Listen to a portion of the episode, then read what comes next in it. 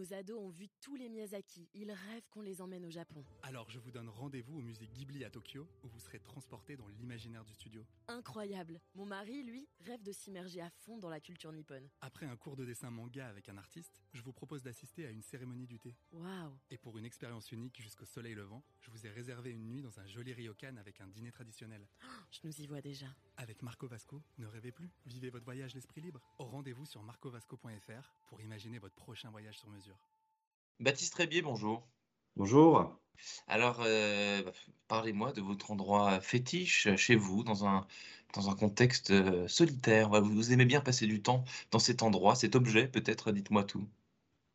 Alors, euh, depuis peu, comme, comme un certain nombre de Français, j'ai eu, euh, j'ai eu l'appel de la maison. J'ai vécu le confinement en appartement et donc euh, j'ai déménagé en maison euh, il y a quelques mois.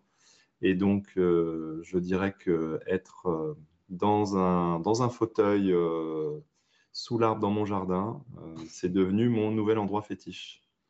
Un peu, Euh, un voilà. peu, un peu à, la brassens, quelque part, hein, auprès de mon arbre, etc. Et- et- Exactement, exactement. Ou comme Saint-Louis, je sais pas, mais en tout cas, euh, peut-être pas aussi sage, mais en tout cas, euh, ouais, ouais, c'est devenu. Voilà, en tout cas, l'appel de la nature euh, était euh, très agréable et j'en profite beaucoup ces, derniers mois. Et je sais qu'on est pas mal à avoir eu cette, euh, cette appétence ces derniers temps.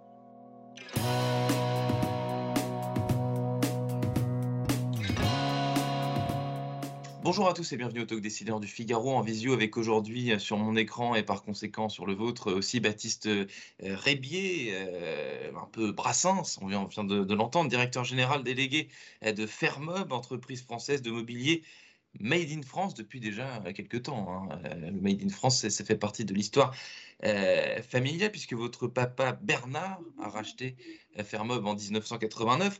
Est-ce que vous avez des souvenirs de ça? Je ne sais pas votre âge, vous n'êtes pas obligé de me le donner, mais est-ce que, à quel moment Fermob vous a, à, quel moment vous avez des souvenirs de Fermob finalement? Oui, alors je peux dire mon âge, je viens d'avoir 40 ans et donc, euh, donc j'ai vécu le, voilà, vécu le début de, de, l'histoire de Fermob. Je, je ne m'en souviens plus trop, mais je sais qu'à un moment, quand j'étais petit, mon père, à un moment, a arrêté son travail et puis pendant euh, quelques mois, euh, il me disait, je cherche à acheter une entreprise. Et donc, donc il a cherché, il a cherché. Il voulait une entreprise industrielle parce qu'il aimait l'industrie. Il voulait des produits finis parce qu'il avait envie de, de vendre un, un- produit, un produit fini. Et il voulait des produits qui s'exportent. Et donc, il a eu le coup de cœur pour euh, ce petit atelier artisanal. Je dis artisanal parce qu'à l'époque, euh, il y avait 10 personnes. Et puis, un- voilà, un- une, petite usine de quelques milliers de mètres carrés euh, et un chiffre d'affaires qui était très faible. Mais il y a eu un coup de cœur produit. Il a vu que cet atelier qui travaillait le, le mobilier en métal était capable de fabriquer des beaux produits, des produits créatifs. Et donc, euh, donc, il a eu ce coup de cœur. Donc, moi, je, oui, je me souviens déjà avoir euh, euh, m'être promené dans les, dans les travées de, l'usine à l'époque, hein, qui était vraiment un gros, euh, un gros atelier, hein, qui n'était pas une vraie, une vraie usine. Mais effectivement, depuis, depuis, depuis très petit, d'avoir, je dirais, baigné dans une ambiance de, voilà, de milieu professionnel et de milieu industriel. Est-ce que depuis très petit, vous avez aussi très vite senti, Baptiste Trébier, que euh, vous étiez appelé euh, dans une certaine mesure et que euh, euh, votre père euh, considérait cette, euh, cet achat et cette, cet investissement comme quelque chose de transmissible et que, et que vous étiez la, la- la- la personne à qui elle le transmettre? Ou alors, est-ce que bah, vous vous êtes toujours laissé le choix Qu'est-ce que, vous avez Oui, alors, alors pas du tout dans la projection. Euh, D'une part, euh, et en même temps, et, en même temps un petit peu, euh, je dirais, pas du tout parce que quand mon père rachète cette entreprise, elle est toute petite, hein, je disais euh, 10 personnes, euh, 12 millions de francs de, de chiffre d'affaires. Donc on n'est pas du tout dans une, dans une projection à l'époque de on est en train de lancer quelque chose qui va, qui va faire plusieurs générations. Et en même temps, euh, on a des gènes d'entrepreneurs dans la famille, je dirais. Euh, mon grand-père euh, et mon arrière-grand-père avaient dirigé et créé des entreprises qui étaient plus dans l'agroalimentaire, mais qui avaient été des très grandes entreprises. Donc, donc voilà, donc assez naturellement, je dirais que le, virus de, de, l'entreprise, euh, de, l'entrepreneuriat était peut-être déjà, euh, peut-être déjà au fond de moi. Mais c'est voilà, venu plutôt progressivement. Moi, j'ai euh, mon père m'a laissé assez, assez libre pendant mon, pendant mon parcours voilà, scolaire, universitaire. Et puis après, voilà, il y a eu une opportunité de rejoindre l'entreprise. je l'ai saisi, là encore sans, sans, pression de se dire il faut y rentrer pour tout de suite devenir directeur, mais non, progressivement sur, sur, sur, sur certaines missions. Et puis après, voilà, je dirais que tout simplement, ça m'a plu. Et une fois que, voilà, une fois que je suis rentré dedans, bon, bah, j'ai voulu continuer et faire mon parcours. vous dites zéro pression. Moi, j'ai regardé votre LinkedIn avant et c'est vrai que c'est la boîte familiale, mais sur votre LinkedIn, tout est bien détaillé, c'est-à-dire pas à pas, etc. Le showroom de Paris, premier job, ensuite on change, et, etc. Vous avez fait vos armes, si je puis oui, dire. Oui, tout à fait. Hein. Je suis dans l'entreprise depuis 15 ans à peu près. J'ai dû avoir six postes différents en, en 15 ans. Et pour moi, c'était important de, de voilà, de, de, faire les choses progressivement. Euh, je sais qu'il y a des entreprises où les nouvelles générations sont parfois propulsées assez vite à la direction générale. Moi, ce n'était pas mon souhait. Je le respecte tout à fait, hein, ces, modèles-là. Moi, je préférerais euh, euh, à la fois faire mes preuves, faire mon expérience, aussi parce que l'entreprise actuellement, elle a quand même une taille qui est significative. On a dans le groupe pratiquement 500 collaborateurs. Et donc, voilà, j'avais le besoin de me sentir légitime, je dirais, en partie au niveau euh, par rapport aux équipes, mais surtout par rapport à moi-même, d'être en confiance euh, par rapport à mon expérience. Donc euh, voilà, il y a eu une volonté de prendre son temps et puis voilà, avant de reprendre la direction générale déléguée il y, a, il y, a, deux ans, et puis là on est en mmh. train de terminer la, la transition avec mon père. Mmh. Alors là, on va parler un peu de Fermob maintenant, Baptiste. Très bien, mmh. la, la, singularité de Fermob sur ce marché, euh, on va dire, euh, qui, euh, qui a fait beaucoup parler. Pendant, vous avez, on en a un peu parlé de la crise sanitaire, mais disons, être chez soi avec des, du joli mobilier dans lequel on se sent bien, etc. C'est un, un, sujet. comment est-ce qu'on comment est-ce qu'on cultive sa singularité? Comment est-ce que vous avez développé d'ailleurs la singularité? Vous l'avez dit au début quand votre papa a racheté la boîte, il y avait quelques salariés, elle était en perte de vitesse, etc. Aujourd'hui, on peut dire que c'est une, une référence. Donc, euh, qu'est-ce qui s'est passé? Quel a été le travail qui a été accompli depuis 1989 euh, jusqu'à 2020 euh, en, quelque Alors, le, la, recette, on va dire, on peut dire, c'est une stratégie bien établie, stable et qu'on poursuit sur le, sur le long terme. La tendance, c'est depuis 20, 10, 15, 20 ans, une, une tendance euh, des gens à vivre davantage dans leur jardin, dans l'extérieur. Euh, on dit fréquemment que le jardin devient la cinquième pièce, euh, la cinquième pièce de, la maison. Donc on, doit, on veut l'aménager aussi bien qu'on aménage son intérieur.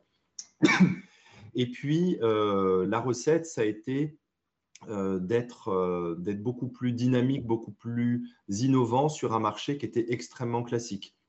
Le marché du mobilier de jardin, c'était un marché avec des produits qui faisaient pas rêver, qui n'étaient pas très beaux, pas forcément très confortables, et, euh, et des produits qui ne résistaient pas toujours très bien aux conditions extérieures. Il faut savoir que euh, voilà, du mobilier d'extérieur, le principal problème, c'est la qualité, c'est la résistance euh, aux intempéries, à l'humidité, à la corrosion.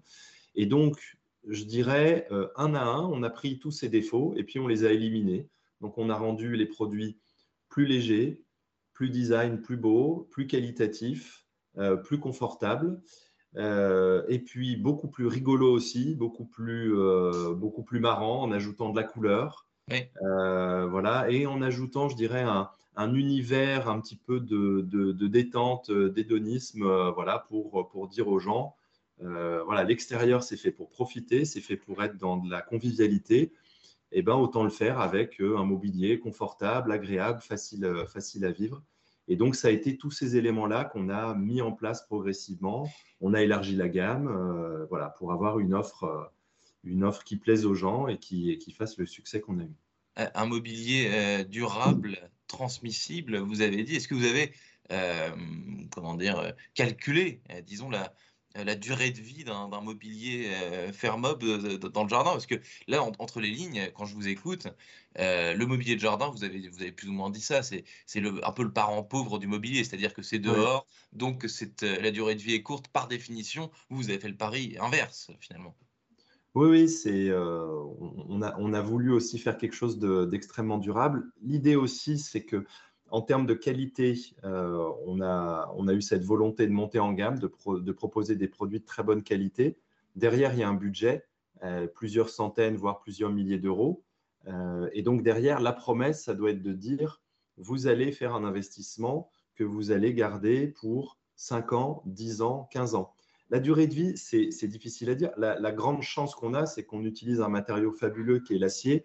L'acier, c'est un matériau euh, fabuleux parce qu'il permet à la fois euh, d'être extrêmement créatif et en même temps, c'est un matériau qui est hyper résistant. Donc, quand les gens nous disent euh, est-ce que ça va durer 5 ans, 10 ans, 15 ans, ça dure à l'infini en, quelque sorte. et donc, c'est pour ça que l'idée, c'est de proposer quelque chose qui plaise aux gens, qui soit beau, qui soit durable parce que les gens vont pouvoir le garder, le garder extrêmement longtemps. Mmh, Baptiste Trébier, dernière question. Euh, je parlais au début du, Made in France. Enfin, aujourd'hui, on parle de, la souveraineté, de, du local, etc. Vous, euh, chez vous, chez Fermob, le, Made in France, ça n'a jamais été une question. C'est-à-dire que ça a toujours été, le cas. aujourd'hui, plus, que jamais, j'imagine. Alors oui et non, euh, c'est-à-dire que c'est très très fortement ancré chez nous et en même temps, euh, je ne suis pas toujours très à l'aise avec l'idée de s'arc-bouter absolument sur le, sur le Made in France. On est basé euh, près de Lyon. de l'autre côté des Alpes, vous avez au niveau industriel en Italie des sous-traitants fabuleux. Nous, il y a certains composants qui viennent d'Italie. sur le textile, il y a certains composants qui viennent du Portugal mais on est avant tout euh, un fabricant et un fabricant français. Donc plutôt que Made in France, je vais dire, nous, on est fiers d'être un fabricant français. Quand mon père a racheté, il y avait une usine à Lyon, autour de Lyon, avec 10 personnes. Aujourd'hui, on a trois usines autour de Lyon avec 500 personnes. Hmm. Mais pour autant, euh, voilà, je ne veux, je, veux pas dire que nous devons uniquement fabriquer en France, mais il faut être logique. Quand on est fabricant français que son euh, marché principal, c'est la France, il est logique et normal de fabriquer en France et de continuer à embaucher, euh, à embaucher des gens en France. Et, voilà. Et donc, ça, je le revendique et on le revendique chez Fermob fortement sur l'aspect de la défense de l'industrie française, du savoir-faire français, parce que c'est une industrie qui, en plus, a, une capacité à, proposer des produits avec de la valeur ajoutée euh, de l'innovation, une, montée en gamme, et c'est ça qui, nous, euh, qui, voilà, qui peut nous aider à nous défendre face à des produits d'import de, moins bonne qualité. Donc, euh, je dirais que le, le Made in France, plutôt qu'un discours, c'est plutôt une, le, le, revendiquer par les actes. Donc, voilà, dire on est passé de 10 employés il y a 30 ans avec une usine, avec trois usines et 500 personnes, c'est beaucoup plus concret que voilà qu'un long discours. Donc, c'est comme ça qu'on le revendique revendiqué par les actes et, du bon sens. Baptiste euh, Rébier, merci infiniment d'avoir répondu à mes questions pour le talk décideur euh, du Figaro. Je vous souhaite une excellente fin de journée dans votre jardin, enfin où vous voulez, dans votre bureau. Au bureau pendant quelques, quelques heures encore et puis euh, voilà, ce soir sous l'arbre, on va dire. à bientôt. Merci infiniment. Merci beaucoup. Au revoir.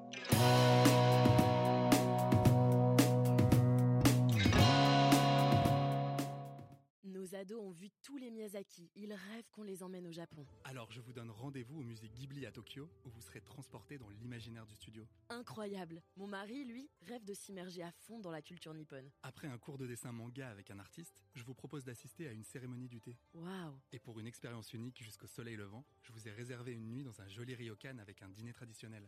je nous y vois déjà. Avec Marco Vasco, ne rêvez plus, vivez votre voyage l'esprit libre. Au rendez-vous sur marcovasco.fr pour imaginer votre prochain voyage sur mesure.